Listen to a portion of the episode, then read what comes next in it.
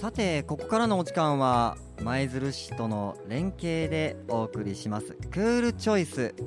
情報発信コーナーとなります。クールチョイスは我慢ではなく賢い選択。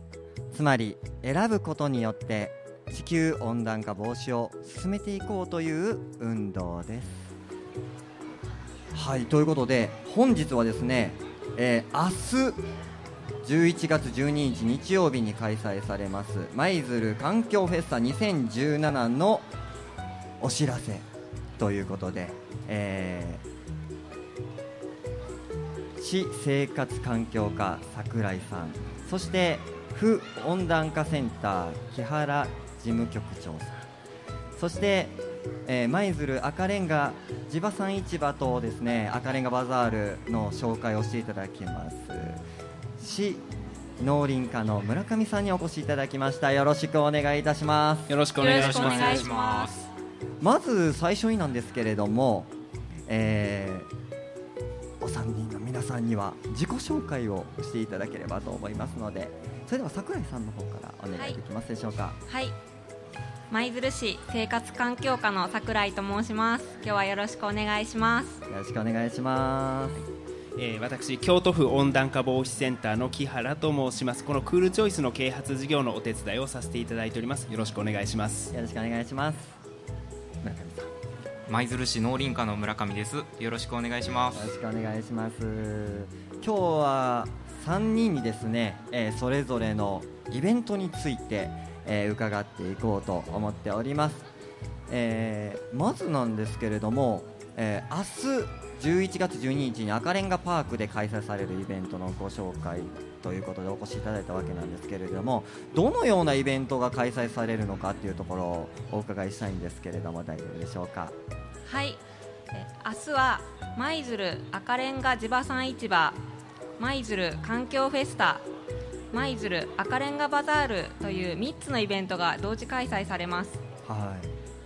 グルメやショッピング体験型のイベントが合わさった盛りだくさんの内容となっていますのでお越しいただければ一日中お楽しみいただけると思いますいやいいですね、あのー、3つ同時に開催されるもちろん見どころっていうのは3つあるんですよね。もうね僕ね大きく分けてこの3つっていうのをそれぞれイベントごとにお伺いしていきたいななんて思うんですけれどもまず舞鶴環境フェスタについてちょっとお伺いしていきたいんですけれどもこれはどのようなフェスタになってますか？はい、えー、そしたらまず最初に舞鶴環境フェスタについて紹介させていただきます、えー、こちらは、えー、午前10時から午後3時まで赤レンガパークの4号棟を中心として開催いたします。お越しいただいた方にいろいろなゲームやクイズ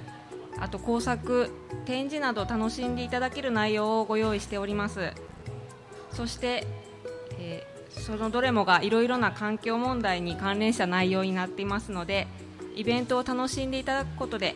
環境問題について考えたり知っていただける内容になっています。このイベントは舞鶴で環境問題に取り組む3社があるんですけども舞鶴環境市民会議舞鶴クリーンキャンペーン実行委員会そして舞鶴市の3社で開催するイベントになっています。環境問題といってもいろいろな問題がありますのでこのイベントでは5つの多彩なコーナーをご用意しています。それではまず1つ目のクールチョイスコーナーについて木原さんから紹介させていただきます。よろしいでしょうか、はい、ありがとうございます。じゃあクールチョイスのコーナーについて紹介させていただきます。クールチョイスという言葉が、まあ、まだ馴染みがないなと思われる方もいらっしゃるかもしれませんが、はいはい、えこの FM 舞鶴さんでも何とか取り上げていただいて、はい、えー、おりますね、えー、クールチョイスクールっていうのは寒いっていう意味ではなくて賢いという意味です、クールチョイス、えー、つまり賢い選択、えー、選ぶということで温暖化対策をやっていこうと。賢い選択で温暖化防止を進めようという取り組みなんですがあの温暖化を止めようと思うと、えー、二酸化炭素などを出す量石油や石炭とかを燃やして二酸化炭素を出す量をゼロにしなきゃいけないと、はいはい、ゼロっていうのはあのなかなか大変な状況なんですが、うん、まあ、それを我慢だけでやろうとすると絶対無理なので賢く選んでいきましょうということなんですね。例えばあのさっき、えーエアコンが寒いというお話がありましたよね、はいはい。エアコンを寒くなる、えーなくなる秘訣を一つお伝えしたいんですが。これは聞きたいですね、あったかい空気が上の方に溜まってしまうので、はい。えー下足元が寒いんですね、うんうん。ですからエアコンで暖房するときには風は強いにしていただいてあるいは自動でも構わないんですが、はいはい。下向きに風を出していただくと。そして冬でも扇風機を準備しておいて下の冷たい風をえーエアコンの方の上の方に持ち上げてあげるとですね冬でも扇風機を使うと足元まであったかく空気が届くようになりますああなるほどね、はい、エアコンというのは実は電気ストーブよりも電気の消費量3分の1とか4分の1で済みますので、えーぜひそういった賢い使い方というのも知っていただけると、えー快適になっていくんじゃないかなというふうに思っています。はい、はい、ありがとうございます。いやーなんかね、あのー僕が冒頭で言ったことをこう拾っていただいてめっちゃ参考になりましたので参考にさせていただこうなんて、えー思ったりしております。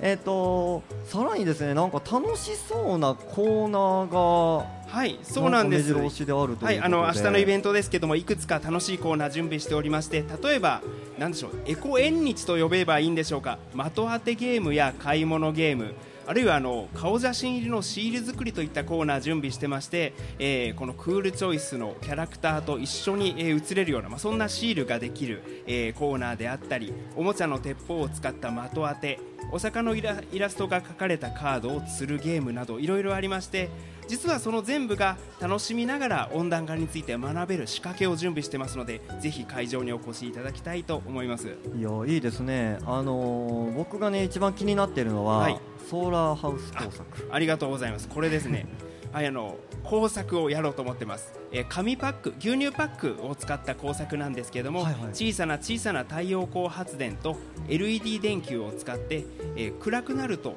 えーポッと明かりが灯るとそんなものを工作教室やろうと思ってるんですね。これあの材料はすべてこちらで準備してますので手ぶらで来ていただいて大丈夫です。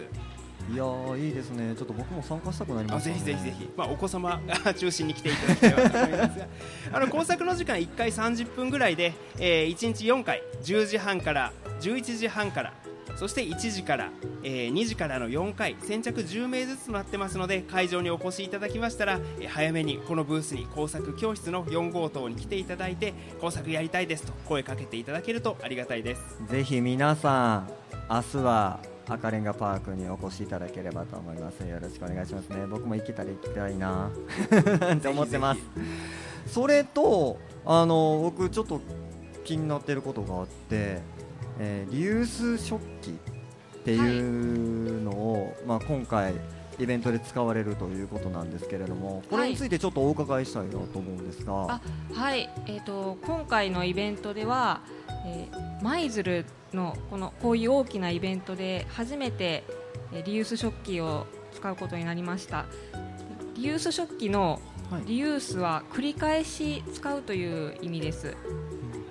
これまでえー舞鶴市内のグルメイベントでは主に紙製の容器が使われていたんですが繰り返しあのーあすいません。使い捨てですので、うん。あのイベントの後には大量にゴミが発生していました。でこのゴミを減らすために繰り返し洗って使えるリユース食器を今回取り入れることになりました。でこの取り組みは祇園祭りなどの大きなお祭りやイベントでも使われています。すごいいいですねそういう取り組みも、はい。あの僕もね結構イベントするので、はい。あの飲食とか出たりする時もあるんですね。ぜひそれをちょっと参考にさせていただはいということでキングクイーン聞いていただきましたけれど話を元に戻していきたいなと、えー思うんですけれども、えー最初の方にお届けしましたのはですね、えー舞鶴環境フェスタについて桜井さんと木原事務局長さんとかにお話しいただいたんですが、まあ、明日はですね赤レンガパークの方で、えー同時に開催される赤レンガ地場産市場のことについてもちょっと聞いていきたいなと、えー思ってるんですが、えー僕ね赤レンガでよくイベントしたりするんですけどこの地場産市場っていうのはついこの間あそんなすごい大きい美味しいものが集まるイベントがあるんだなんて思ったりしたんですけれどもちょっとあのラジオをお聞きの皆さんに分かりやすいように地場産市場の内容を説明していただければと思いますのでよろしくお願いできますでしょうか村上さん。はい。えーとですね、舞鶴赤レンガ地場産市場今年は2017になるんですけども、はいはい実は平成24年から、えー、と赤レンガパークでこの時期、えー毎年やっていたイベントなんです。はい。で今年は環境フェスタさんと同時開催ということで、まあ、赤レンガ地場産市場としては、まあ、注目のイベントしてイベントとして、ま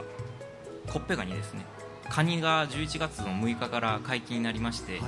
でそのカニを、まあ、皆さんにお届けしようということで舞鶴カニのコッペ汁、まあ、早い者勝ちというふうにちょっとチラシとかには書いてるんですけど、はい。まあ、2回に分けて、えー500食を限定で、えー300円で、えー提供しようと思ってますので、えーこちらの方ぜひ、えー食べに来ていただいたらと思います。いやいいな食べたい。ぜひ ものすごいカニ僕好きなんで毎年あのちょこっと行った先では食べたりはするんですけどはい。いやいいですよね。あの500食限定ということなんでそうですね。ぜひね皆さん明日はもう朝から並ぶっきゃないっていうはい。ところですかね。お願いします。はいありがとうございます、はい。でね、はい。あの僕が伺いたいのはこのクールチョイスとこの地場産市場との連携っていう部分でどういうふうにつながっているのかということをですね、えー聞きたいんですけれども大丈夫でしょえー、と私の方からうか、はい、ちょっとさっきのリユース食器のことについて、はいはいはいはい。えーと非常にあの今年一緒にやらせていただくんですけども、はい。とてもありがたいことがありまして、うん。まあ、たくさんのゴミが出るっていうことはたくさんそれだけ食器を、えー業者さんも買ってきて使われるということなんですが今回はリユース食器を、まあ、使わせていただくということで、はい。その分ちょっと経費も抑えられましてとてもありがたく財布にエコでさせていただいておりますので、はい。ありがとうございます。はい、で絡めた内容は？はい聞きたいなと思うんですが、そうです。今のは話、えーくえーリユース食器という話もあるんですがもう一つ実はこの地場産市場でうん。地元のものを食べる地元のものを買うということ自体がクールチョイスということを一言お伝えしたいなと思います。ああなるほどね。というのもあの物っていうのは運ぶだけでも、えートラックや船でエネルギーをお食いますので、地元のものをそして、まあ、まさに旬のものを、まあ、食べる選ぶということができればそれだけで、えー輸送にかかるエネルギーを大幅に削減することができるんですね。えーですから地場産市場はまさにあの地元を大事にするというだけではなく地球を大事にするイベントだなと感じています。なるほどね。そういうつながり方っていうことですよね。いやあのーいいですね。あのーいや僕もね結構そのいろんなところにこう物を下ろしたりするのに輸送費っていうのはものすごいかかってる。もちろん船を使えばなおさらやとは思うんですけどその船のそのあれ原油でしたっけ？ね。重油を使ってます重油ですね、はい。重油のコストを下げれるっていうのはかなり大きいことだなっていうのは思ってましてあのその他にちょっとお伺いするんですけどあのこれってエコだよっていう地球温暖化防止対策になってるよっていうことって何かありますか？僕たちがあの知ってる中でこれもそうなんだよみたいなちょっとでは、えー、と例えばもう物を長く使う。例えばおもちゃなどもですね、はいはい。えー使い捨てにしないで長く大事に使うというのもそうですしあとはですねあの移動車ってすごくエネルギーを食いますので,、えーで電車やバスを使うというのもものすごく大きな、えー温暖化対策クールチョイスになってきます。実は明日のイベントでも少しこれに絡んだブースもありますので、はい。少し時間があったらご紹介してもよろしいですか、はいぜひお願いします。はい、その先ほどの、えーおもちゃの件ですが、かえっこバザールコーナーというのが明日ございます。はい。こちらは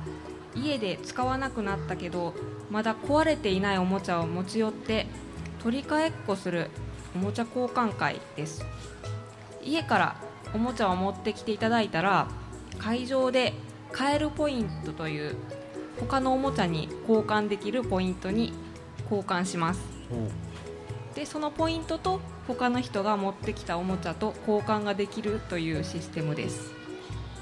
いやいいですね、はい。あのーやっぱ小さいお子さんが、まあ、いらなくなったおもちゃを査定をしていただいてポイントがもらえる。そのポイントを使ってその他の子が持ってきたおもちゃを、まあ、言うたら、まあ、ポイントでもらえることができるこれってすごいですよね。あのお子さんにとってもあのものっていうのを大事にしなきゃいけないよっていうとともにやっぱり家庭でこう本来であればゴミで捨てちゃうわけじゃないですか。それがあのもう一度リサイクルという形でお子さんの手に届く。これはすごいことやなっていうのは思うのでぜひ皆さん行っていただけたらななんて思います。はい。もう僕ね僕ちっちゃい頃こういうのしてほしかった。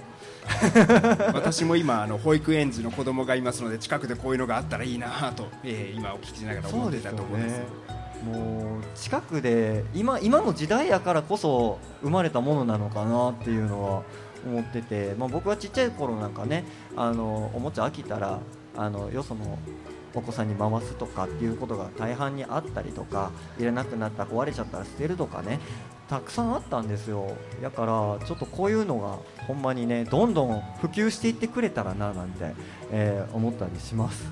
い。やいいですね、はい、桜井さんごめんなさい。これって明日、えー、はい、おおもちゃを持っていくとポイントがもらえますが持っていかなくてもポポイントもらう方法はあるんでしょうか？はい。あのおもちゃを持ってきてあのいただくだけでなく他のあの環境フェスタの中で各イベントをたくさんやってるんですけども、はいはい、それの中で何かやっていただくことによってポイントゲットできるコーナーもございますので、はい、あのいろんなあのブースに行っていただいて楽しんでいただけたらと思います。ぜひ持っていかなくてもポイントをゲットして、はい。えー、まあ、置いてあるおもちゃをゲットしていただくということでぜひね皆さんよろしくお願いします。そしてもう1点お伺いしたいことが赤レンガバザールも同時開催ということなんですが、えー、まあ、赤レンガバザールはですね私もよく行かせていただいてますが、えー、今回、魅力とかっていうのは何かありますか？これ一押しですという、